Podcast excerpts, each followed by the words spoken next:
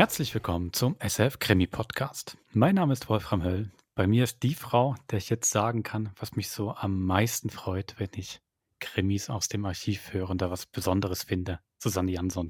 Hallo Wolfram. Äh, dann schieß ich will, los. Was, ich, ich will dir einfach was erzählen. Bitte mach das. Sehr ich, gut. Ich, ich, ich liebe das bei so alten Hörspielen, wenn der Ansager, quasi meine, meine Vorgänger, die das natürlich viel, viel, viel besser konnten als ich, wenn die so reinmontiert sind ins Hörspiel schon Musik und da was machen, was so dazu passt. Also es gibt das ganz tolle von Lucille Fletcher, ähm, ah, wie heißt es? Bei Wo Anruf. Frau, einmal, Nicht nein, bei Anruf, nicht bei Anruf, Mord, Mord, aber, aber falsch verbunden. falsch verbunden. Fast. Falsch verbunden.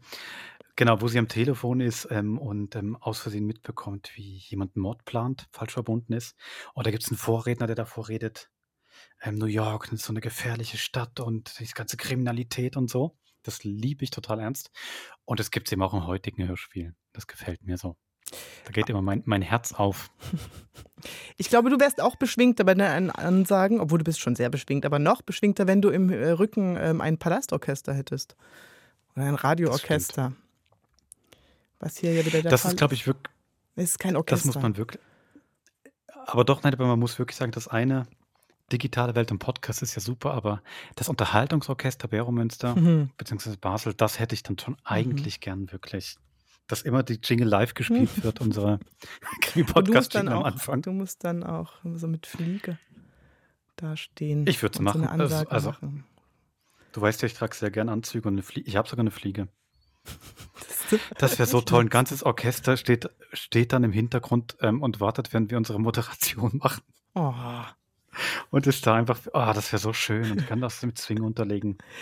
Also in Also. diesem heutigen Falle kommt die Musik von Willy Bischoff mit der Gruppe Tetragon ähm, aus dem Mhm. Jahr 76. Und du hast recht, es ist ähm, sehr, äh, eine sehr eigene Musik und eine tolle Musik in einem äh, sehr unterhaltsamen Hörspiel. Genau. Krimikomödie, Mhm. kann man sagen. Hast du jemals eine große Schiffreise gemacht, Wolfram? Nein, Ich auch nicht. aber ich weiß gar nicht, ob ich jetzt Lust bekomme danach. Das ist eine gute Frage. aber das Thema äh, finde ich eben auch sehr schön. Ähm, so viel kann man sagen, die Schiffreise ist sehr wichtig und wie man sich so eine Schiffsreise vertreibt, wird ja dann auch noch wichtig. Das wird wichtig. Ohne jetzt genau. zu viel zu spoilern. Genau, geschrieben Also. hat Henry Slezer und heißen tut es Schwere Gewässer. Viel Vergnügen.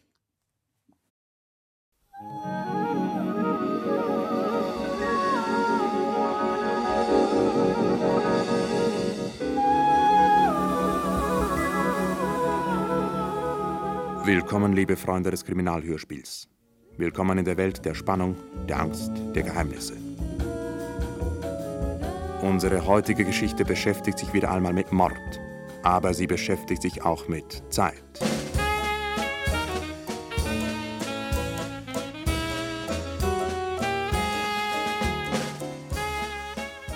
Die makabre Handlung beginnt im wunderschönen Paris. Man sagt, wenn man eine Zeit lang in einem der Boulevardcafés gesessen hat, wird man früher oder später jemanden sehen, den man kennt. Das mag sein. Aber ich will Ihnen jetzt jemanden vorstellen, den Sie sicher nicht kennen, dessen Bekanntschaft zu machen Sie jedoch, nun, wenn nicht gerade freuen, so doch interessieren wird. Sein Name ist Owen Layton. Ich äh, kam heute Morgen um 10 Uhr in Paris an. Aber ich habe mein Hotelzimmer bis kurz nach 4 Uhr am Nachmittag nicht verlassen. Ich kannte die Gewohnheiten meines Bruders Gerald zu gut. Er würde bis zum Mittag schlafen und sich erst rühren, wenn Hunger und Durst ihn dazu zwängen. Ich wusste, wo er gegen 4 Uhr nachmittags auftauchen würde. Im Café Patrick, Rue de Montparnasse. Man konnte Gerald im Café Patrick gut leiden, denn er war dafür bekannt, dass er stets seine Zeche bezahlte. Mit meinem Geld. Natürlich. Bonjour, Monsieur. Bonjour. Ich wählte einen Tisch ziemlich an der Seite. Und doch erregte mein Erscheinen einige Aufmerksamkeit. Wieso auch nicht? Mit dem zerknautschten englischen Tweedanzug, dem langen grauen Bart und einem paar Krücken, um meinen mächtig bandagierten Fuß dem Pariser Asphalt fernzuhalten, muss ich ein hübsches Bild abgegeben haben. Un Pernod, s'il vous plaît. Un Pernod, très bien, Monsieur. Mensch, aber da soll mich doch Owen, du lieber Himmel. Hallo, Gerald. Ich bin froh, dass du mich erkannt hast, trotz Bart und Bandage. Na, leicht war's nicht, sag ich dir. Na, wie geht's? Oh, schüttle meine Hand lieber nicht so fest, sonst muss ich den Arm auch noch bandagieren. Komm, setz dich. Was ist denn mit deinem Fuß los? Nicht so wichtig. Lass dich erst anschauen. Ich habe meinen kleinen Bruder über ein Jahr nicht gesehen. Weißt du was? Du siehst französischer aus als je zuvor. ich kann die Sprache noch immer nicht gut genug. Deshalb versuche ich wenigstens echt auszusehen. Ich wette, die amerikanischen Touristen fallen darauf herein. Votre Pernod, Monsieur? Merci. Los, erzähl mir von deinem Fuß, Owen. Und von deinem Bart. Wie kommst du zu diesem Gestrüpp? Du hast mich dazu angeregt, äh, als ich das letzte Mal in Paris war. Ich? Zu so einem Ding? Ähm, tust du mir einen Gefallen, Gerald? Äh, Trink meinen Pernod. Ich sollte nicht trinken mit meinem Fuß. Was hat dein Fuß mit Pernod zu tun? Es ist die Gicht. Ja, erinnerst du dich nicht?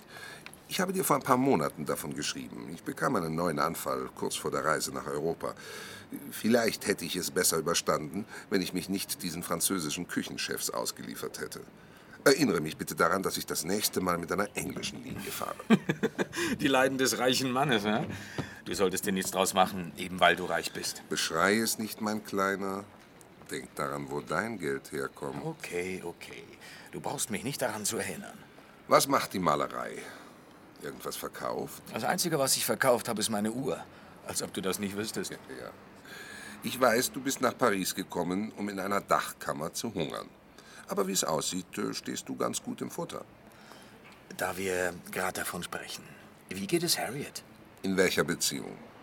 Meinst du, ob sie noch genug Geld hat, damit ich dir weiterhin etwas schicken kann, oder ob sie gut im Futter steht? Ah, du weißt, was ich meine, Owen. Wie geht's ihr? Ist sie immer noch die gleiche? Nein, äh, sie ist noch einiges mehr vom Gleichen. Sie ist äh, reicher als je zuvor, sie ist dicker als je zuvor und sie ist ekelhafter als je zuvor. Naja, so ekelhaft kann sie auch wieder nicht sein. Nicht solange sie dich an solchen Bart tragen lässt. Sie war doch immer sehr eigen, was dein Äußeres betraf. Es hat mich ziemlich viel Mühe gekostet, sie davon zu überzeugen, dass ich mit so einem Bart ein günstiger Begleiter für sie wäre. Ich habe ihr gesagt, mein Aussehen würde die Leute davon ablenken, ihr Übergewicht zur Kenntnis zu nehmen. Ich verstehe immer noch nicht, warum du einen Bart haben wolltest. Du hast dir doch immer über meinen lustig gemacht. Ich hatte meine Gründe, Gerald. Sehr gute Gründe. Zum Beispiel? Das gehört zu meinem Plan. Was für ein Plan? Und nun natürlich mein geiziges, fettes, ekelhaftes Weib umzubringen. Was? Trink den Pernod aus, ich möchte an einen ruhigeren Ort gehen. Deine Dachkammer ist genau das Richtige. Owen, bist du wahnsinnig geworden? Trink aus, Brüderchen. Ich bin begierig, dir zu erzählen, warum ich nach Paris gekommen bin. Ähm, ach, lass nur. Ich trinke den Pernod selber aus. Na nu, du hast doch gesagt, du darfst nicht trinken wegen der Gicht. Ja, die gehört auch zu meinem Plan. Aber jetzt wollen wir dahin gehen, wo wir in Ruhe miteinander reden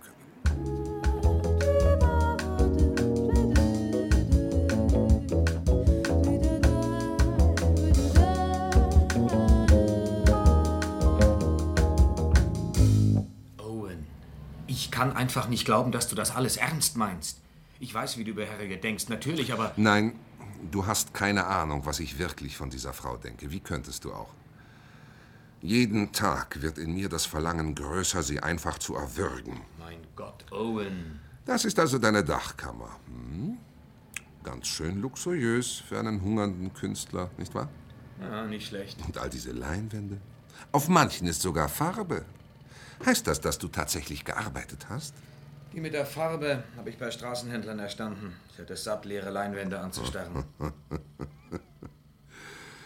Du bist ein Gottesgeschenk für deinen gottlosen Bruder. Owen, ich weiß, dass du kein Heiliger bist. Aber ich glaube nicht, dass du gottlos genug bist, um zu. um zu tun, wovon du gesprochen hast. Harriet zu erwürgen? Nein, Gerald. Ich bin zwar gottlos genug, aber nicht dumm genug. Das Vermögen meiner Frau würde mir im Zuchthaus nur wenig nützen. Erzähl mir jetzt bloß nicht, du hättest da eine idiotensichere Methode gefunden. Sowas gibt's nämlich nicht. Setz dich hin. Ganz egal, wie clever du bist.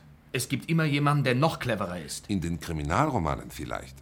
Jetzt setz dich, bevor ich dir mit meinem Gichtfuß einen Tritt gebe. Fünf Pfund Gipsverband, eine ganz schöne Wucht.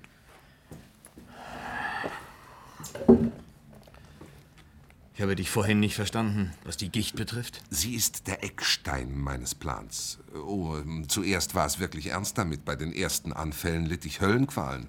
Aber mit der richtigen Diät und ein paar Pillen geht es recht gut.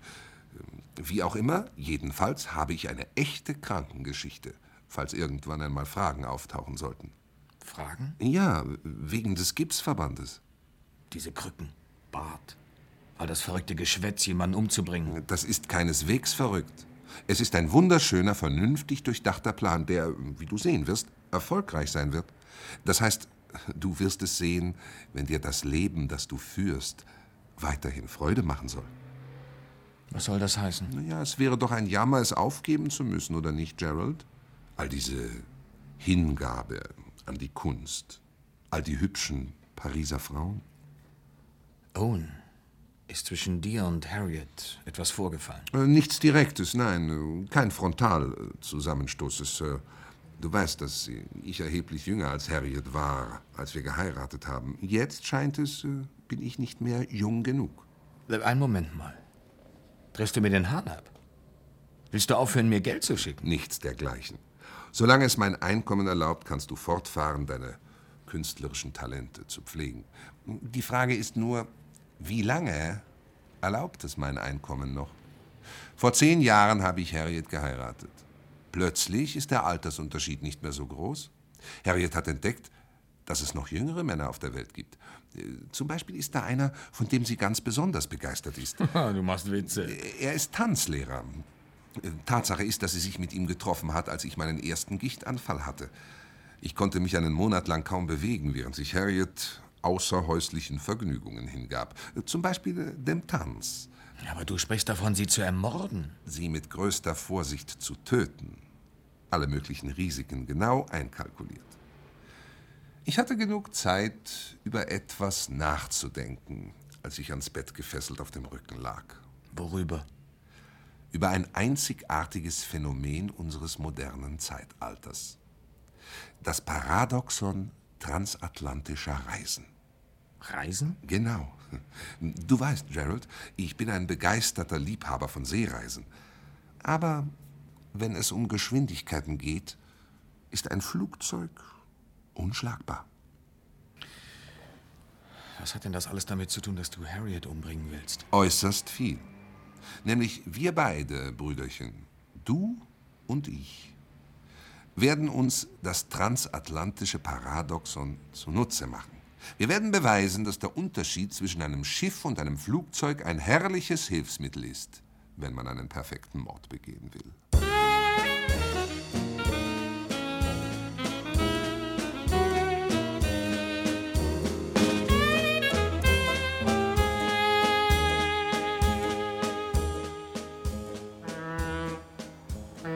Es war fast zwei Wochen später, als Gerald und ich auf der Pier in Le Havre standen und die zum Auslaufen bereite SS Empress betrachteten.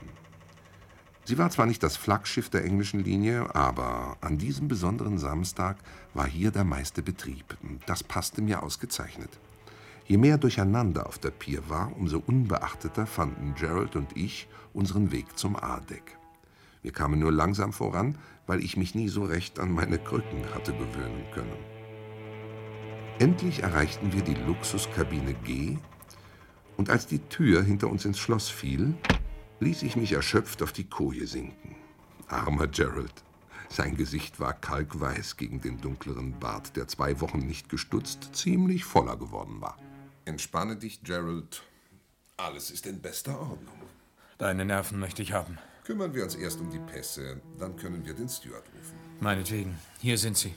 Mit unendlicher Geduld machte ich mich daran, die Passbilder aus beiden Pässen zu lösen. Dann drückte ich Klebstoff aus einer kleinen Tube und befestigte die Fotos wieder. Ein bärtiges Gesicht gegen das andere ausgetauscht.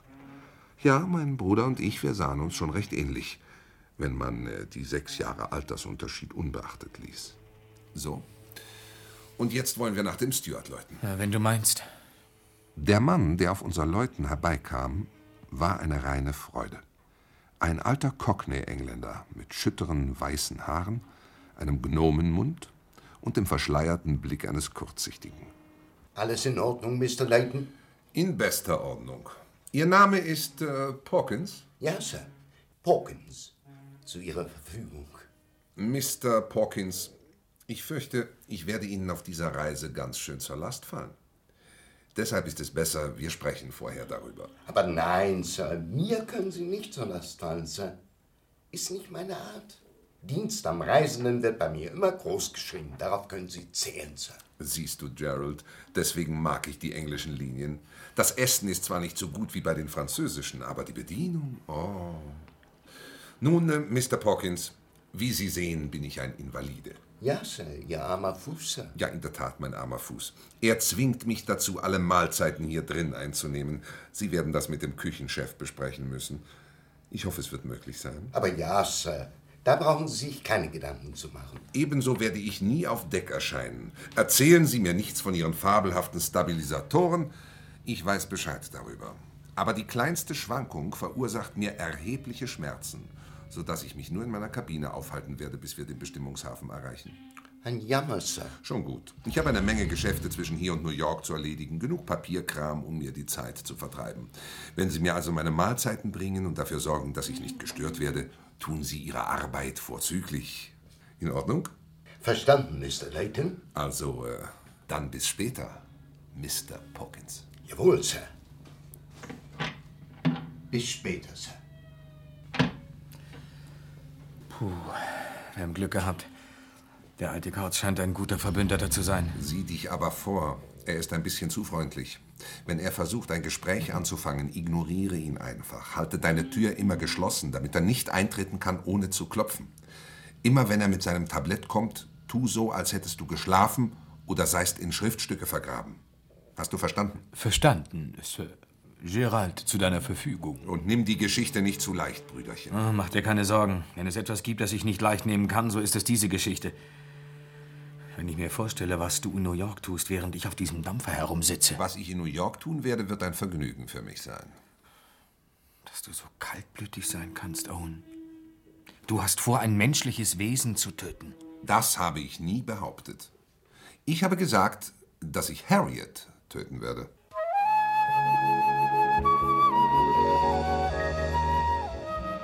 Die Zeit zum Auslaufen rückte näher. Das erste Signal, alle Besucher von Bord, war gegeben worden. Wir machten uns daran, den Besucher in den Passagier und den Passagier in den Besucher zu verwandeln. Dabei nahm ich Gerald noch einmal ins Gebet. Du musst exakt das tun, was ich gesagt habe. Exakt. Die kleinste Abweichung kann zur Katastrophe führen. Ich verspreche es dir. Ich werde diese Kabine nicht verlassen. Ich werde ein kleines, braves Kaninchen in seinem Käfig sein. Ja, genau darüber mache ich mir Sorgen. Über deine den Kaninchen sehr ähnlichen Angewohnheiten. Ich weiß, dass du dich für ein Geschenk Gottes an die Frauen hältst, aber sieh zu, dass du dich wenigstens diese fünf Tage beherrschen kannst. Es kommt sehr leicht über deine Lippen, Owen. Du bist ein verheirateter Mann. Ist alles schon hinter dir. Aber ich werde gerade erst richtig, wahr? Ja, sehr komisch. Aber jetzt muss der Verband von meinem Fuß runter. Ein Spaß wird's jedenfalls nicht. Es ist auch kein Spaß, als Sträfling Steine zu klopfen. Bestimmt nicht so ein Spaß wie auf der Sonnenseite des Lebens. Mit den süßen Pariser Frauen. Schon gut, schon gut, ich weiß es ja. Und denk auch daran, Junior, wer die wirklich harte Arbeit in diesem Job tut. Eingeschlossen die Flugreise heute Nacht. Uah, für mich ist das das Schlimmste. Wie hoch fliegen diese verdammten Dinger eigentlich? 10.000 Meter, glaube ich. Wieder natürlich. So, der Verband ist ab. Jetzt musst du ihn anlegen. Bei der letzten Aufforderung, Besucher von Bord, war unsere Verwandlung vollendet. Die Bandagen lagen jetzt um den Fuß meines Bruders, die Krücken lehnten an seiner Koje und ich war fertig zum Gehen. Mit Geralds grauem Tweedmantel über den Schultern und seinem Hut tief im Gesicht spazierte ich über die Besuchergangway und überließ die SS Empress ihrem Schicksal.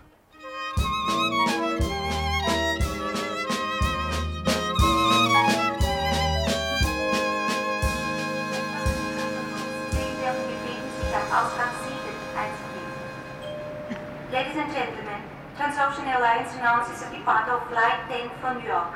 Passengers on Flight 10 may now board the aircraft at Gate 7. Irgendwie war es ein Glück, dass ich Flugreisen so sehr verabscheute. Die Vorstellung, in Kürze 10.000 Meter in die Luft geschossen zu werden, in dieser gewaltigen Maschine, die sich drohend vor Ausgang 7 auf dem Flugplatz Orly erhob, nahm mich voll und ganz in Anspruch. Aus diesem Grund vergaß ich jede Nervosität, die ich vielleicht an der Passkontrolle hätte haben können. Der Beamte warf nur einen flüchtigen Blick auf das Bild in meinem Pass, klappte diesen zu und gab ihn mir zurück. Mr. Gerald Robin Layton befand sich auf der Heimreise. An den Flug erinnere ich mich kaum. Lediglich an ein Gefühl des blanken Terrors, als wir die, wie es schien, lächerlich kurze Startbahn entlang rasten. Dunkel tauchen in meinem Gedächtnis einige Stunden auf, in denen zitternde Angst, Erstarrung und Schläfrigkeit sich ablösten, letztere durch etlichen Alkoholgenuss gefördert. Und dann die lähmende halbe Stunde, nachdem der Flugkapitän die baldige Landung auf dem Kennedy International Airport angekündigt hatte. Und, Wunder über Wunder, ich stand sicher auf amerikanischem Boden. Es war Mitternacht in New York, als ich in ein Taxi stieg und dem Fahrer mein Ziel angab. Grand Central Station. Dort deponierte ich meinen Koffer in einem Schließfach, dann nahm ich wieder ein Taxi und ließ mich vor das Haus fahren, in dem Harriet und ich die letzten vier Jahre unserer Ehe gelebt hatten. Ich habe glückliche Stunden in diesem unseren Haus verbracht. Etwa sieben oder acht, glaube ich. Ich kam 1.20 Uhr an. Der Verkehr schlief in den ruhigen Straßen am Sutton Place. Ich war sicher, dass mich niemand beobachtete, als ich vorsichtig den Schlüssel in das Schloss der Haustüre steckte. Auf leisen Sohlen ging ich hinauf in unser Schlafzimmer. Es war leer, aber das überraschte mich nicht. Es war schließlich Samstagabend. Ich wurde in Paris vermutet, also war Harriet in der Stadt, wahrscheinlich in Gesellschaft ihres Tanzlehrerfreundes. Auf gewisse Art war ich froh, dass sie mir untreu war. Es gab mir ein Gefühl der Rechtfertigung für die drastische Tat, die zu begehen ich im Begriff stand. Etwa 20 Minuten später hörte ich, wie unten die Haustür geöffnet wurde. In der Stille der Nacht konnte ich die Unterhaltung der Ankömmlinge deutlich hören. Füße, meine armen Füße. Du hast mir heute Nacht meine süßen kleinen Zehen abgetanzt, du Fred Astaire, du. Dafür bezahlen Sie mich schließlich, Mrs. Layton. Hm, Das denkst du, du Kind der Liebe. Da wir gerade von Liebe sprechen. Lass das, Douglas. Hör auf, du Wüstling. Soll das heißen, dass ich nicht einmal einen guten Nachtkuss bekomme? Morgen Abend vielleicht. Heute Abend möchte ich weiter nichts als schlafen. Sei also ein braver Junge und geh nach Hause. Ich wäre lieber ein böser Junge, der hier bleibt. Du kannst morgen bei mir bleiben. Einverstanden? Und ich werde die Stunden zählen. Gute Nacht, meine Prinzessin. Gute Nacht, du Lieber. Und dann kam Harriet die Treppe herauf. Ich griff nach der hübschen blauen Vase, die ihren Toilettentisch zierte, und verbarg sie hinter meinem Rücken. Hallo, Harriet. Owen, um Himmels Willen, was machst du denn hier? Du, äh, du bist doch in Paris. Ich wollte dich überraschen, Liebling. Und wie es aussieht, habe ich genau das getan. Aber du hast doch telegrafiert, du kommst mit der Empress. Die kommt doch erst in ein paar Tagen an. Ich habe umdisponiert. Ich bin geflogen, Du? Aber warum? Wo du vor dem Fliegen solche Angst hast. weil ich es eilig hatte, mein Liebling. Ich konnte es einfach nicht mehr erwarten, dich zu sehen. Und das zu tun.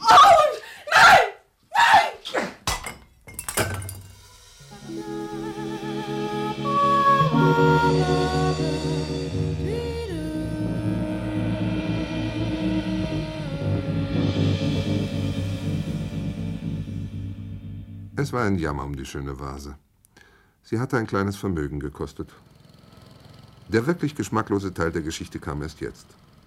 Wenn man fünf Tage unbemerkt zu überbrücken hat, kann man nicht wählerisch sein. Ich wusste, dass es leichter sein würde, in einem Stadtteil unterzutauchen, wo die Niedrigsten der Niedrigen wohnen.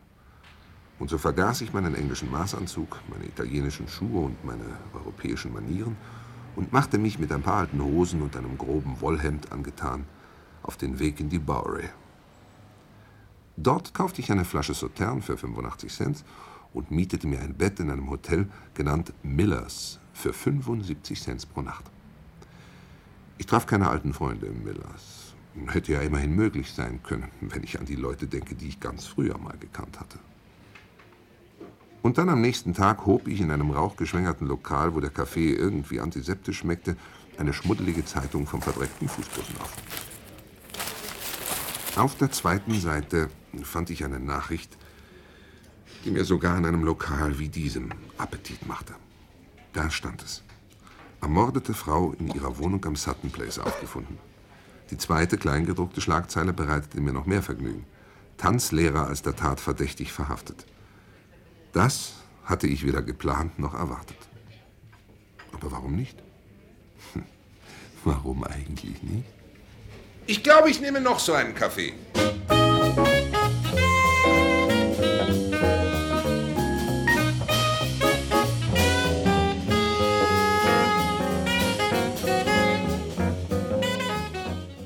Fünf Tage waren endlich überstanden. Von Millers Hotel bis zum Hafen war es nicht weit. Der erste Blick auf die in einem schönen Bogen am Horizont auftauchende Empress erregte mich in einer vorher nie gekannten Weise. Es stimmt schon. Es gibt kaum einen schöneren Anblick, als wenn ein Ozeanriese in den Hafen einläuft. So majestätisch in seiner Kraft, so vollendet in seiner Form. Aber ich konnte nicht dort herumstehen und in Bewunderung versinken. Ich hatte einiges zu tun. Ich begab mich so schnell wie irgend möglich zur Grand Central Station, nahm meinen Koffer aus dem Schließfach, reinigte mich im Waschraum und zog saubere Kleider an. Ich eilte wieder zum Hafen, um an Pier 17 die anlegende Empress zu grüßen. Ich wusste, dass Gerald bei den letzten das Schiff verlassenen Passagieren sein würde. Endlich kam er, angetan mit meinem grün karierten Mantel, den Kragen hochgeschlagen, meinen eleganten Hut tief in die Stirn gezogen. Er benützte meine Krücken, nicht sehr geschickt zwar, aber mit dem dick bandagierten Fuß sah er überzeugend invalid aus. Owen. Owen! Hier bin ich. Uff. Ich habe einen Moment geglaubt, du wärst nicht hier. Wie ist alles gelaufen? Prima, prima. Aber äh, sag mir doch erst einmal, wie ich diese Krücken loswerden kann. Sie bringen mich um. Denk jetzt nicht an die Krücken. Was ist mit dem Steward, mit Mr. Pawkins? Hast du ihn gesehen, bevor du von Bord gegangen bist? Nein, ich habe vermieden, ihn zu treffen. Und ich habe ihm auch kein Trinkgeld gegeben, wie du es gesagt hast. Gut, jetzt steig in das Auto hier. Aber das ist doch nicht dein Auto, oder? Das ist ein Leihwagen. Steig ein, damit wir die Kleider wechseln können. Ein Leihwagen? Ist das nicht riskant? Ich habe ihn auf deinen Namen geliehen, Junior. Mach dir keine Sorgen deswegen. Du hast wirklich an alles gedacht. Ich muss dich bewundern. Gib mir zuerst meine Kleider und die Bandage. Zwar schnell. Wie schon einmal in Le Havre verwandelten wir uns, diesmal jedoch umgekehrt. Kurz darauf kletterte ich aus dem Wagen, gekleidet mit meinem grün karierten Mantel und dem eleganten Hut. Bandage und Krücken erschienen mir wie alte Freunde, als ich zurück zum Eingang von Pier 17 humpelte. Ich entdeckte gleich einen der Schiffsoffiziere. Verzeihen Sie, Sir. Ja, mein Herr, was kann ich für Sie tun? Ähm, können Sie mir sagen, wann der Rest der Besatzung von Bord geht? Der Besatzung? Nun, manche verlassen das Schiff überhaupt nicht, wenigstens vorläufig nicht. Um wen handelt es sich denn? Ja, ich bin etwas in Verlegenheit. Sehen Sie, ich, ähm, ich wollte dem Steward, der mich bedient hat, noch etwas geben, bevor ich die Kabine verließ. Er war sehr freundlich zu mir. Wissen Sie den Namen? Ähm, Pawkins, ein alter Bursche, sehr liebenswürdig. Es tut mir leid, dass ich ihn verpasst habe, aber in der Aufregung ist es eben passiert. Ja, ich kenne ihn. Vielleicht kommen Sie mit mir ins Zahlmeisterbüro. Ich will sehen, ob ich ihn dahin schaffen kann. Dann können Sie sich seine freundlich erinnern. Ich danke Ihnen. Ich danke Ihnen bestens. Der alte Mr. Pawkins war mehr als glücklich, als ich ihm zwei 50-Dollar-Noten in die Hand drückte. Er hatte fast Tränen in den Augen. Sehr großzügig von Ihnen, Sir. Sehr großzügig. Nun, äh, Sie haben sich fabelhaft um mich gekümmert, Pawkins. Habe ich doch gern getan, Sir. Und ich hoffe, dass Sie bald wieder auf der Empress mit uns reisen werden. Das habe ich vor, Pawkins. Ja, da können Sie sicher sein. Sobald ich mich an Mr. Pawkins freundlich erinnert hatte, dafür sorgend, dass er sich an mich freundlich erinnern würde, wusste ich, dass alles Übrige glatt gehen würde. Ich sagte meinem Bruder, er solle seinen Leihwagen in einen ruhigen Stadtteil fahren, sich ein Zimmer nehmen und sich vorläufig erst einmal ruhig verhalten. Dann nahm ich ein Taxi und fuhr nach Hause. Ich wusste, dass man mich dort erwarten würde. Na, was sagt die Uhr? Lassen Sie sehen. 2,45. Sagen wir 3 Dollar. Und vielen Dank.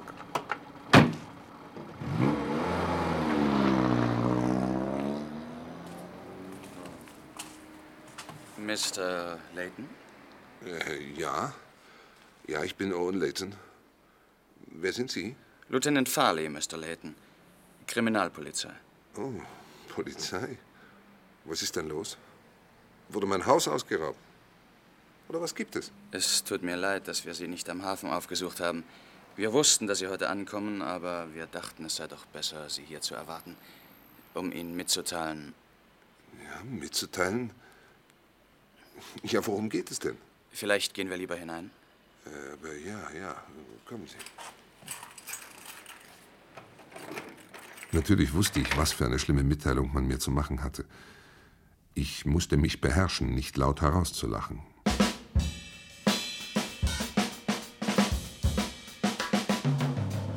Sie schien zu funktionieren, meine idiotensichere Methode. Der perfekte Mord war also gar nicht so unmöglich. Man konnte mich für den Tod meiner Frau nicht zur Verantwortung ziehen. Und zwar aus einem ganz einfachen Grund.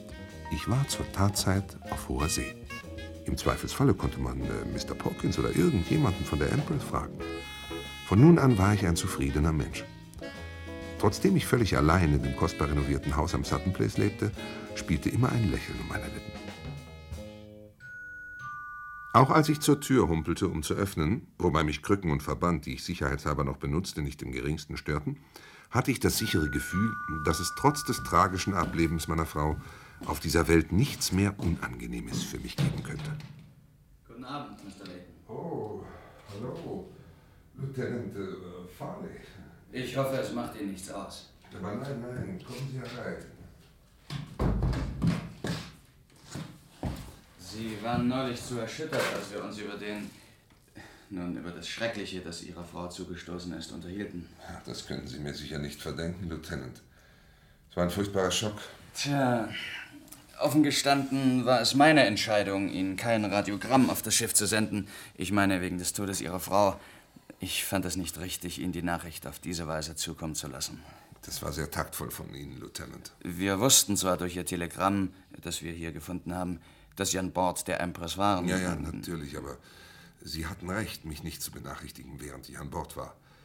Ich hätte mich völlig hilflos gefühlt, mit dem Gedanken, dass ich nicht das Geringste hätte tun können. Genau das habe ich mir gedacht. Nachdem Sie nun etwas Zeit hatten, haben Sie jetzt vielleicht nun eine Idee, was sich hier abgespielt haben könnte. Nein, nein, Lieutenant. In Wahrheit, ich verstehe es immer noch nicht. Der Mann, äh, der Sie getötet hat, äh, wie war doch gleich sein Name? Denton. Douglas Denton. Ja, ja. Das ist allerdings nicht sein richtiger Name. Er nannte sich so als Tanzlehrer. Aber in Wirklichkeit hieß er Bernard Eubank. Äh, ich nehme an, Sie kannten Mr. Denton nicht? Nein, ich, äh, ich habe ihn nie im Leben gesehen. Und warum er, warum er meine arme Harriet umbringen musste? Nun, um genau zu sein, er leugnet immer noch, dass er es getan hat. Ja, aber wie kann er das? Nach allem, was ich in der Zeitung gelesen habe. Äh, Es sieht doch so aus, als, als hätten Sie ihn auf frischer Tat ertappt. Nein, das haben wir allerdings nicht. Ach so. Wir wissen, dass er, nun, dass er und ihre Frau sich öfters getroffen haben, während sie im Ausland waren. Und dass sie sich an diesem verhängnisvollen Samstagabend getroffen haben. Äh, Tatsächlich haben ihn ein paar Zeugen in der Nähe ihres Hauses gesehen. Kaum zehn Minuten, bevor wir feststellen mussten, dass ihre Frau totgeschlagen. Äh, Verzeihen Sie. Das klingt wohl ein bisschen zu direkt. Ja, das macht nichts, Lieutenant. Ich möchte die Details genau wissen. Ja, wirklich. Das eine Detail, das wir nicht wissen, ist, warum er es getan haben sollte.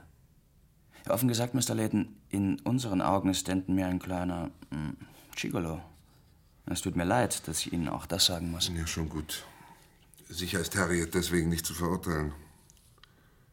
Ich glaube, dieser Mann tat, was Gigolos eben tun.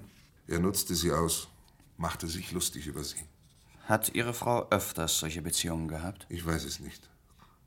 Ich nehme an, sie, sie hat ein paar Misstritte gemacht. Wer von uns tut das nicht? Wenn Sie sich etwas präziser ausdrücken könnten. Nein, nein, Lieutenant, es äh, tut mir leid, wenn Sie erwarten, dass ich den Namen meiner armen Frau in den Dreck ziehe. Das erwarte ich natürlich nicht, Mr. Layton. Ich dachte nur, es könnte dem Staatsanwalt helfen, den Fall aufzuhellen. Ich möchte, dass Harriets Mörder seiner Strafe zugeführt wird, Lieutenant Farley. Aber nicht auf Kosten eines Skandals um meine Frau. Ich fürchte, ein Skandal lässt sich nicht leicht vermeiden. Wir wissen, sie hatte ein Verhältnis mit Mr. Denton, das hat er selbst zugegeben. Aber das ist doch kein Grund für ihn, eine Vase auf ihrem Kopf zu zerschmettern. Ja. Ja, es sei denn, äh, sie hätte sich entschlossen, das Verhältnis zu beenden. Allerdings. Das könnte eine mögliche Theorie sein. Sagten Sie nicht, Sie hätten mein Telegramm hier gefunden, dass ich mit der Empress zurückkomme? So ist es. Ja, Harriet wusste nicht, dass ich so bald von Europa zurückkommen wollte. Vielleicht, als sie ihren, G meine, ihren Freund davon unterrichtete, wurde er wütend und. Ja, das ist auch möglich. Wahrscheinlich hat er im Affekt gehandelt, Lieutenant. Ja, so muss es gewesen sein. Sie, Sie haben gestritten. In Ihrem Schlafzimmer? Ja, in, in meinem Schlafzimmer. Sie, Sie, Sie haben gestritten. Er, er griff nach der Vase, er schlug zu. Auf keinen Fall kann ich glauben, dass er es kaltblütig getan hat oder, oder vorsätzlich. Wer dieser Mann auch immer sei, Lieutenant, ich, ich hoffe, das Gesetz ist nicht zu streng mit ihm. Wissen Sie was, Mr. Layton? Ich habe eine Menge solcher Fälle bearbeitet, solche Dreiecksverhältnisse. Aber ich habe, glaube ich, noch nie einen Ehemann erlebt, der die Angelegenheit so gelassen hingenommen hat. Ich danke Ihnen, Lieutenant. Ich versuche mich zu beherrschen, so gut ich kann. Ich brauche Ihnen wohl nicht zu sagen, dass das nicht leicht für mich ist. Ich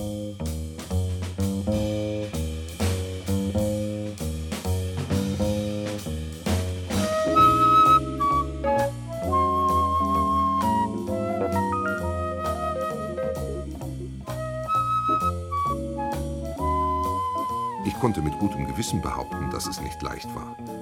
Vor allem das Warten. Ich hatte auf den Ausgang zweier Rechtshandlungen zu warten. Erstens auf das Urteil des Kriminalgerichts und zweitens auf die Testamentseröffnung. Aber ich hatte jedes Vertrauen, dass sowohl der richterlichen wie der finanziellen Gerechtigkeit Genüge getan würde. Und dann eines Abends, ungefähr zwei Wochen nach meiner Rückkehr, Hallo? Owen? Hier ist Sheila. Wie bitte? Hier ist Sheila. Mein Gott, es tut mir so leid, dass ich nicht früher angerufen habe. Aber ich habe erst jetzt erfahren, was passiert ist. Ich habe es zufällig in einer älteren Zeitung gelesen. Du musst in einer schrecklichen Verfassung sein. Sagen Sie, sind Sie sicher, dass Sie die richtige Nummer gewählt haben? Natürlich bin ich sicher. Zumindest steht diese Nummer im Telefonbuch. 8915555. Sie scheinen wirklich die richtige Nummer zu haben, Miss. Aber ich glaube, Sie haben den falschen Partner. Komm, hör auf. Du bist der einzige Verzeichnis. Das bedeutet nicht besonders viel. Was soll denn das heißen? Was hast du denn mit mir vor? Ich habe lediglich vor herauszufinden, wer Sie sind und wieso Sie glauben, dass wir uns kennen. Moment mal. Ist dort jemand bei dir? Redest du deshalb so unverständliches Zeug? Nein, ich bin allein. Warum dann die Verstellung? Hör mir genau zu, Owen. Ich habe dir gleich gesagt, du sollst mich nicht bloß als eine Hochseeromanze betrachten. Das lasse ich mir nicht gefallen. Äh, sagten Sie. Sagten Sie Hochseeromanze? Du hast mich genau verstanden. Ich habe dich gewarnt, dass ich nicht nur an freundlichen Küsschen und dieser romantischen Flirterei an der Reling interessiert bin. Äh, hören Sie, Sie sprechen doch nicht die. Ich meine, das Schiff, von dem Sie reden, ist doch nicht die Empress. Natürlich ist es die Empress. Oh, Gerald, du verdammter Idiot. Was sagst du? Äh, ich sagte, äh, verzeih mir, ich bin, äh, ich bin so völlig durcheinander nach allem, was hier passiert ist. Du kannst nicht so durcheinander sein, dass du mich vergessen hast. Nebenbei, so wie du von deiner Frau gesprochen hast, hat sie dir nicht das Mindeste bedeutet. B bitte, Sheila, ich, ich kann jetzt nicht mehr mit dir sprechen. Ich. Wage nicht jetzt aufzulegen. Ich muss dich sehen, Owen. Wir haben einiges zu besprechen. Bitte, ich, ich fühle mich im Augenblick wirklich nicht wohl. Ich, Und ich habe nicht viel Zeit. Deshalb muss ich dich noch heute Abend treffen. das ist unmöglich. So leicht wirst du mich nicht los, Owen. Ich warne dich. Ich versuche nicht, dich loszuwerden. Es ist nur, ich, ähm, ich erwarte Besuch, äh, Sheila. Wichtige Leute, geschäftlich. Dann also morgen früh? Ja, ich weiß nicht, ob ich es morgen einrichten kann. Ich muss wahrscheinlich nach auswärts. Es gibt viele Dinge zu regeln. Verstehst du? Der Nachlass meiner Frau. Zwischen uns sind auch Dinge zu regeln, Liebling. Versuch doch, mich zu verstehen. Ich. Ich verstehe dich sehr gut, Liebling. Aber so leicht kannst du mich nicht abtun. Nicht nach unserer gemeinsamen Woche auf der Empress. Du kannst dich nicht drücken, Owen Layton. Oh mein Gott. Du lieber Gott. Er hat alles verdorben. Alles. Sieben, drei, fünf. Eins, zwei,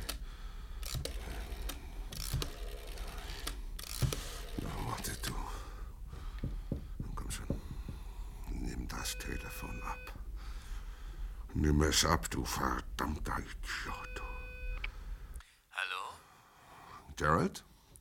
Hier ist dein Bruder. Oh, hallo Owen, wie geht's? Es ging mir nie besser. Niemals. Was ist denn los? Klingt so komisch. Aber warum sollte es mir denn nicht gut gehen? Hm? Ich muss mich doch im siebenten Himmel fühlen. Ich hatte gerade eine liebliche Unterhaltung mit einer zweifellos sehr charmanten jungen Dame. Was? Ja, sie heißt Sheila. Das ist nicht ein hübscher Name? Sheila? Kommt dir der Name bekannt vor? Owen, Owen, bevor du weiterredest, willst du mir bitte zuhören? Ja, deshalb rufe ich dich ja an, um dir zuzuhören, um zu erfahren, ob du etwas zu sagen hast, irgendetwas, das mich davon abhalten kann, geradewegs zu dir zu kommen und dich zu erwürgen. Du musst verstehen, Owen, wie es war.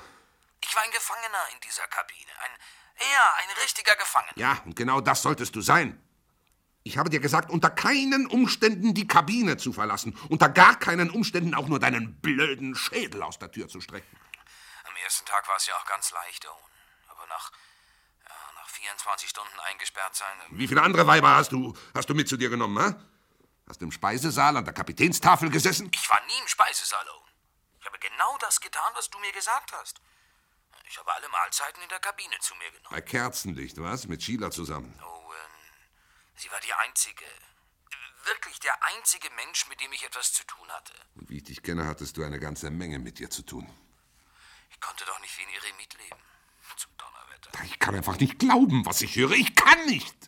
Du wusstest, wie wichtig es war, jeden zu überzeugen, dass du ich warst, Owen Layton. Aber das habe ich doch getan. Ich habe ihr gesagt, ich sei du. Teufel nochmal, das war clever. Sie denkt, ich bin du, Owen. Schau, die Tatsache, dass sie dich heute Abend angerufen hat, beweist das doch, oder nicht? Oh ja, das beweist es allerdings. Ich habe ihr sogar von Harriet erzählt. Wie sehr du, ich meine, wie sehr ich diese Frau hasse. Ich denke, das ist doch in Ordnung, oder? Sie kann doch, sie kann doch nicht annehmen, dass ich Harriet umgebracht habe. Ich war doch auf dem Schiff. Ich kann es nicht getan haben. Und das bedeutet, dass du es nicht getan haben kannst. Verstehst du? Danke, dass du es mir erklärt hast. Vielen Dank. Owen, in diesem kleinen Raum fast verrückt geworden.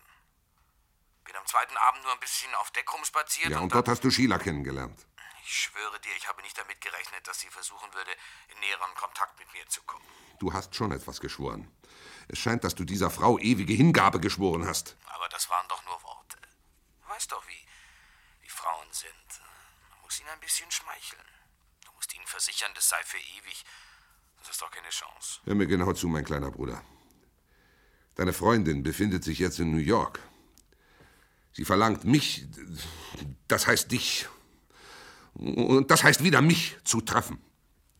Was ich sagen will, sie, sie hat in der Zeitung von Harriets Tod gelesen. Sie weiß, dass du, dass ich, sie weiß, dass Owen Layton jetzt frei und ungebunden ist. Und dass er in Kürze sehr, sehr reich sein wird. Oh, oh das freut mich zu hören, Owen. Halt das Maul! Deine Freundin Sheila wird nicht so leicht aufgeben. Sie will mich zur Strecke bringen. Sie will deine kleine Hochseeromanze wieder aufleben lassen. Und weißt du, was passiert, wenn sie das tut? Was denn? Ja, denk doch mal nach, Jared. Sie wird einen Blick auf mich werfen und ich bin gar gekocht, geröstet, gebraten. Sie wird sofort wissen, dass ich nicht auf der Empress war. Es wird ihr klar werden, dass sie eine Flitterwoche mit einem anderen Mann verbracht hat. Und wie lange, glaubst du, wird es dauern, bis sie zwei und zwei zusammenzählt? Ach du liebe Zeit. Das wäre schrecklich. Ich meine, sie wird wissen, dass ich nicht du war. Und dann wird es bald die ganze Welt wissen. Owen, kannst du sie nicht abhängen? Kannst du sie nicht daran hindern, dich zu sehen? Und wie? Ja, wenn du die Stadt verlassen könntest. Wenn du irgendwie verschwinden Ja, ja, das ist das Einzige, was auch mir eingefallen ist. Wenn ich einfach abhaue, wieder ins Ausland gehe, herumreise, bis sie mich nicht mehr finden kann. Nach einer Weile wird sie draufkommen, dass du nicht an ihr interessiert bist. Owen, Frauen kommen nach einer Drauf, dass es... Ja, ja, ich glaube, das ist die einzige Möglichkeit. Die einzig richtige Antwort. Du könntest wieder nach Paris fahren. Du hast doch immer gesagt, dass Paris deine Lieblingsstadt ist. Ich habe immer gesagt, dass es meine Lieblingsstadt sein könnte, wenn ich Geld hätte. Jetzt, wo ich es habe. Siehst du, das Problem ist gar nicht so groß, nicht wahr? Und äh, weißt du, was ich in der Zeitung gelesen habe? dass die Empress wieder in See sticht. Und zwar morgen, nach Le Havre.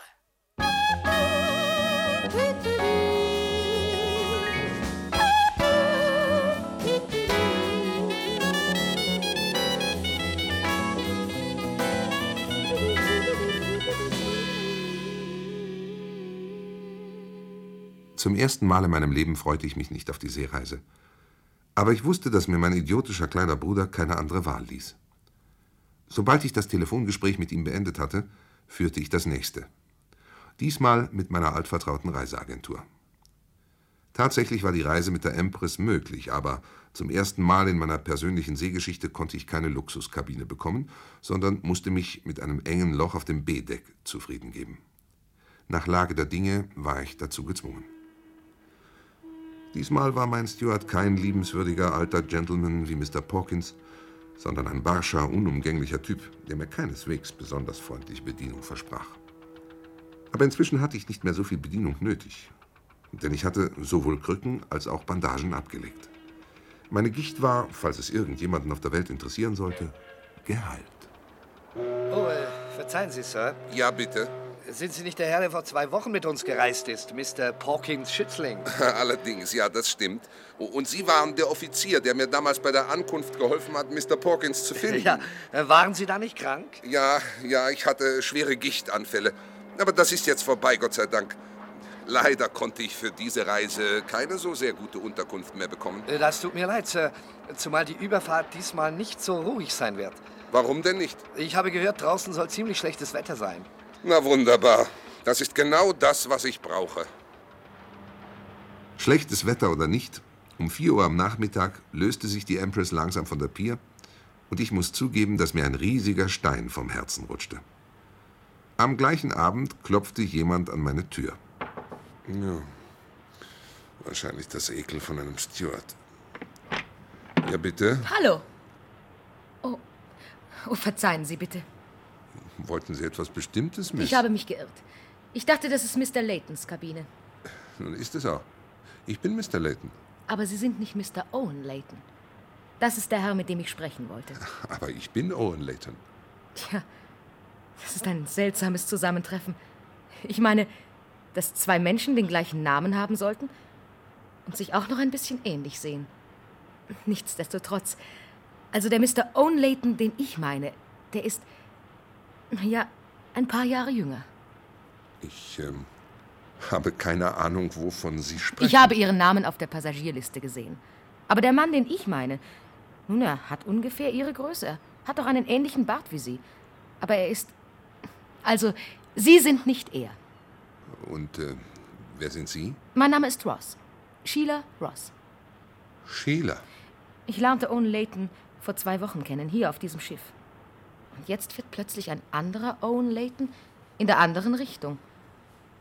Hier scheint eine ziemlich faule Geschichte im Gang zu sein. Sie irren sich. Ich äh, schwöre Ihnen, dass Sie sich irren. Hören Sie, Mister, wie auch immer Sie heißen. Ich habe keine Ahnung, was hier vorgeht. Ich habe keine Ahnung, wieso zwei Owen Laytons auf diesem Schiff herüber und hinüber fahren. Was soll da schon dabei sein? Äh, Ich meine, wieso fahren Sie herüber und hinüber? Ich? Weil ich muss. Weil es mein Beruf ist. Ich bin die Chefhostess der Empress. Sie arbeiten auf diesem Schiff? Das tue ich. Und jetzt werde ich meine Arbeit darauf konzentrieren, herauszufinden, was das alles zu bedeuten hat.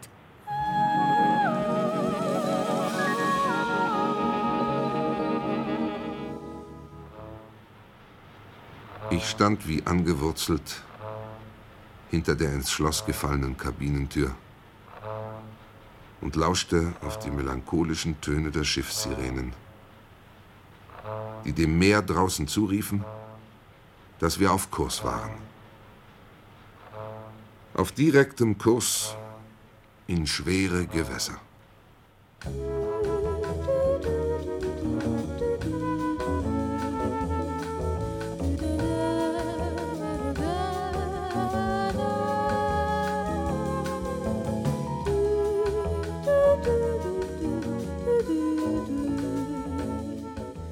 Wie Sie ganz richtig bemerkt haben, hat sich Mr. Owen Laytons perfekter Mord als völlig imperfekt erwiesen. Wie üblich. Doch zumindest kann sich unser zweifelhafter Held noch einer letzten großen Seereise erfreuen, bevor er von der Obrigkeit in das schwedische Gardinen geschickt wird. Wir hoffen, dass Sie die heutige Reise in die Welt der Kriminalgeschichten genossen haben und dass Sie sich wieder einmal unserer Reiseleitung anvertrauen.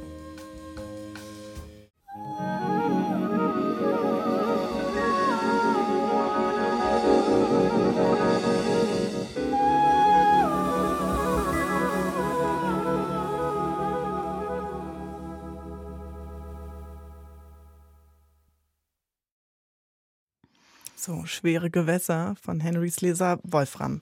Wer wärst du denn Mhm. lieber? Wärst du lieber der reiche Ehemann oder der eigentlich unbeschwerte Bruder, der aber immer die Hand aufhalten muss? Aber dafür keine Hexe zu Hause die Frage habe ich mir ganz ehrlich auch gestellt, Hm. ähm, aus meinem persönlichen Leben heraus. Ähm, man muss ja sagen, ähm, ich habe zwei Geschwister, Mhm. ähm, bin aber so, meine Schwester ist deutlich jünger, mein Bruder ist drei Jahre älter. Und wir haben uns sehr, sehr verschieden entwickelt. Also der ist Unternehmensberater, Mhm. verdient relativ viel Geld damit, wie es so ist als Unternehmensberater. Und zwischendurch hatte ich auch mal so als junger Mensch dann gedacht, also in der idealen Welt eigentlich könnte der mir einfach mein Mäzen sein. Ja. Ich könnte eben genauso in Paris sein. Ich würde meine Theaterstücke und Hörspiele schreiben. Ähm, was der junge Bruder da noch so alles macht, was man da so gehört hat, so kolportiert wird, finde ich jetzt eigentlich irgendwie ein schönes Lebensmodell, ehrlich gesagt. Ähm, praktisch würde ich dann doch nicht unbedingt von meinem Bruder ausgehalten werden wollen und eben dann mit so, wenn es dann bis zu äh, bei Hiffel zum Mord geht, wäre mir dann wahrscheinlich doch auch eins zu viel.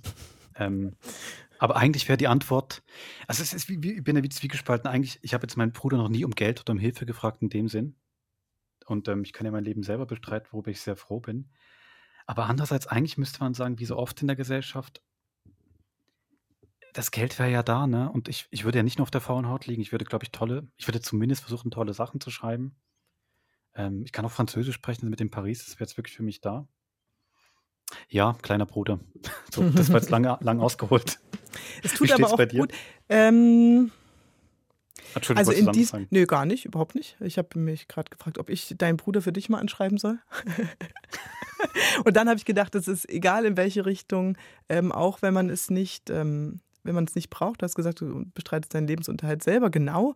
Aber trotzdem das Wissen darum, dass irgendwo in einem großen Katastrophenfalle ein Rettungsanker Mhm. war, das wäre, das tut gut. Dass man äh, verpflichtet wird, wie hier der, der Bruder, äh, ist natürlich vielleicht die, Mhm. die Schattenseite. Ähm, ich weiß es gar nicht. In diesem Fall, ja, sag. Nee, aber es ist ja auch noch speziell, weil bei mir zum Beispiel, die Eltern haben das jetzt bei mir nicht. Das ist wirklich nur mein Bruder. Ich komme jetzt nicht, überhaupt nicht aus einem Mhm. wohlhabenden Elternhaus. Also wenn, müsste ich dann wirklich beim Bruder anklopfen gehen und das wäre dann trotzdem schon speziell, weil wir doch immer so eine, jetzt immer ein gutes Verhältnis, aber früher ein extremes Konkurrenzverhältnis. Das wäre dann Mhm, auch okay. andererseits extrem spitz. Also klar, du hast genau recht, im schlimmsten Notfall könnte ich da wirklich hingehen. Ähm, aber aus diesem Konkurrenzverhältnis heraus dann schon auch Dann doch nicht. Okay. schwierig. Ja. Ja, weiß, also Ja. wenn es wirklich drauf ankäme, würde ich es wahrscheinlich machen. Pass auf, nicht, dass er jetzt irgendwie bankrott gehen und, und dann bei dir klopft. Sei großzügig. Aber ich wollte eigentlich sagen, dass Owen in diesem Falle ja auch nicht so viel mehr arbeitet als sein Bruder. Das ist Oder? eben auch noch das Tolle Also- an der Konstellation, dass eigentlich niemand was macht. Ja, das ist, das ist für mich, deswegen haben für mich die vergangenen Jahrzehnte so einen goldigen Schimmer. Dass du, Ja. äh, sobald du Leerlauf erkennst oder Mußestunden, wie man es gerne, dass Hm. nicht gleich der Stempel draufkommt, äh, ineffizient. Hm. Muss äh, ja, weg. und das, ähm, so lebe man, ne? Mhm. Und Gab's auch, die man, wirklich? man denkt ja auch Ja, natürlich, die gab es schon. das ne? ist eben das ist die große Frage. Auch bei, ich finde eben auch die Harriet, sie wird so als Hexe beschrieben, aber ich finde jetzt eigentlich ja, die hat halt Geld und amüsiert sich. Also finde ich jetzt, ja, macht ja alles richtig. Äh, Fragst du dich, wenn wir noch kurz den Schlenker, hast du noch kurz Zeit? Hm. Den Schlenker machen, ja? Der mir immer, äh, den ich Ja. nicht mehr mitlaufen kann, wenn ich zum Beispiel Biografien von großen Stars oder sowas sehe, die ja alle Mhm. irgendwie ähnlich verlaufen. Äh, No-Name aus der Armut im besten Falle oder ähm, aus der Unerkanntheit Mhm. wird reich und berühmt. Und äh, das Ziel sind dann ähm, Häuser, Flugreisen, Urlaube Mhm. an Sandstränden, meistens gekoppelt dann mit Drogen und dem damit einhergehenden Zusammenbruch zur Läuterung und dann ist der Film zu Ende. Aber was ich jetzt meine, ist dieses Luxusleben, was ähm, oder Mhm. Müßiggang jetzt in diesem Falle, wenn du den ganzen Tag Zeit Mhm. hast, um Cocktailempfänge zu geben, wie lange trägt das? Wie lange erfüllt dich das? Also nach zwei Jahren muss doch da der Ofen aus sein. Weder können die Gespräche so toll sein, noch Ja. die Menschen. Also ich sehe mich Das dann eher reich ich- und aber im, ähm, äh, wie heißt das, im Hochschulkurs am Abend. Sanskrit Ja klar, das ist lernen. natürlich eine Typ. Genau, das ist natürlich wirklich die Typfrage. Deswegen wäre ich dann wirklich, glaube ich, eher beim Bruder. Ich weiß jetzt nicht, ob der da wirklich was. Es geht, ja so um künstlerische ähm, Stimmt, Anflüge, der die er hat, hätte. genau. Also, äh, ob er es dann macht oder nicht, habe ich jetzt nicht so ganz rausgefunden. Ich würde natürlich mit der Zeit dann schon auch, also ich glaube, ich würde dann das wirklich nutzen und auch viel schreiben. Das wäre dann bei mir, glaube ich, auf jeden Fall so. Ähm, deswegen, aber jetzt so ganz, ganz reiner Müßiggang, Oder? ähm, das muss man, glaube ich, auch können, ja. Aber es wird in so vielen, äh, kannst du ja durch die Jahrhunderte gehen, wird es ja als Ideal gepredigt. Das stimmt. Ja. Leons und Lena. ja, wenn es dann wieder so was Paradiesisches hat, also wo quasi die Liebe dich, ähm, das geht ja auch nur zwei Wochen gut, so beschäftigt. Ja, dem, dem gebe ich auch zwei. Jahre, der Liebe. Mich, mich würde jetzt interessieren, Mhm. wenn es da draußen Müßiggängerinnen und Müßiggänger gibt, schreibt Ja, uns, ja, wie es funktioniert, Ja, ob mit viel Geld genau. oder ohne. Lange schlafen, wahrscheinlich ist gerne es das, einfach den, den Nachtschlaf auf zwölf Stunden ausdehnen und dann hat man gar nicht mehr so viel Zeit, sich zu langweilen. Si- Sich, sich für alles mehr Zeit nehmen. Ja, das klingt jetzt schon wieder Weißt du, man könnte auch einfach Mhm. mehr lesen, man könnte auch einfach mehr lesen, man könnte mehr spazieren gehen. Meinst du, also man zerdehnt Ach so, ja. einfach Zeit an. Das kann sein, kann wirklich Ja, sein. und Ja. das hat ja, dann- hat ja dann auch eine ganz andere Qualität, wenn Ja. man sie, wenn man wirklich Zeit hat, einen Sonnenaufgang zu schauen und so. Ja. so. Also, ich hatte jedenfalls großen Spaß. in Also ich würde mich freuen, ja, ich auch. Aber wenn jemand uns Und, schreibt, ähm, der ein Müßiggänger ist oder eine. Müßiggängerin, ja, sehr interessant. Super. Ähm, nächste Woche haben wir beide festgestellt, wir hätten Lust auf, sagst du. Ah, auf Musil. Ja, wir hatten einfach Lust. Und das heißt, Wir machen. ich hoffe, wir, ich, ja, und ich hoffe, ihr habt auch Lust auf Musik. Genau. Ich denke schon. Das wird gut. Also, bis genau. dann. Bis nächste Woche. Habt's gut. Tschüss. Tschüss.